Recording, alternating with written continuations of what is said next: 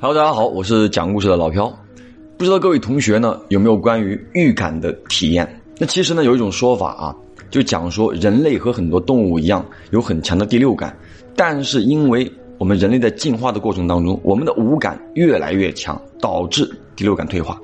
但是还会有个别人因为因缘际会保留很强的第六感。那么我们今天呢就说一个发生在部队里的真人真事儿，带大家感受一下第六感。相信啊，你们的身边也一定会有这样的人。小王是一个特别特别敏感的人，对于很多事情呢都会有预感，有时候呢会莫名其妙的坐立不安，或者说心情不宁。那个时候呢，他会打电话给身边所有的家人朋友。确认他们是否平安。那么我们今天要讲的这个事儿呢，就发生在他在珠海当兵的时候。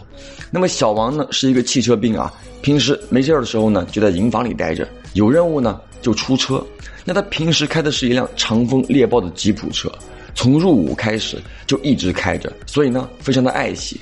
那平时认真保养就不说了啊，每一次都会仔细的把车给擦洗干净。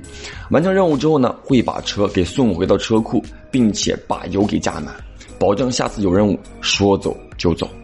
那有一天啊，上面呢就下了一个任务，让小王呢开车去广州接个人。这个小王呢像平时一样很开心啊，跑到这个车库准备发车。到了车里一发动，哎，车里居然没有油，那根本发动不了。那小王呢，知道自己平时每次都会把油加满的，就来气了。估计呢是那个管车的人把备用钥匙借给了别人，也不知道是哪个孙子啊，把车开完之后也不加油。好，那这个小王呢生气归生气，还是提了油桶呢去油库，自己呢给车加了油，准备出车了。好了，车子呢是正常的发动了，开出营房连一百米都不到，这个车子呢居然说在平整的大柏油马路上爆胎了。这个小王呢也是没有办法，对吧？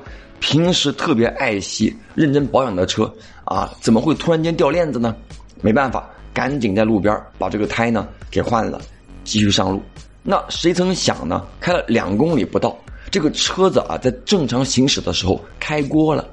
什么叫开锅呢？兄弟们，开锅就讲说这个汽车水箱中的液体温度达到了沸点，啊。那么发生开锅的原因呢也很多，你比如说冬季用水代替了防冻液，水箱里的水管堵塞，防冻液严重缺失等等。这个开锅其实是一个蛮严重的问题啊，必须及时的关闭这个发动机，否则的话呢可能会损坏发动机。但那天啊，小王出车那天气温尽管高，那也不可能说开锅。那这个时候呢，这个小王心里呢就隐隐的觉得啊，可能有什么不对劲。因为毕竟是跟自己并肩作战将近两年的车，那不可能会发生这种情况。难道说是预示着什么吗？所以呢，这个小王就直接掉头了，把车呢给开了回去，送到修理厂。因为时间很充足，所以呢，他就把车进行了一个全面的维修。那这个修车的同时啊，这个小王就发生了一种心惊肉跳的感觉，就跑到部队里的小卖部去打电话啊，给家人、给朋友问了个遍。那所有的人呢都说很好，没有事情发生。那这个小王的这种感觉呢还是没有消失，他就觉得说可能是自己要出事儿，所以当时呢就跑回到营房跟连长请假啊，说我这个头晕恶心啊，请个病假。好，这个连长呢也同意他休息了，就派了另外一名战士去接人。结果这一去呢，四条人命。当时呢，那名接替小王去接人的战士刚刚开出珠海，一个行人呢横穿高速猛跑，那那个战士呢一脚刹车，当时把车子给刹住了。结果那个横穿马路的人呢被另外一个车道上的车给撞飞了，当场死亡。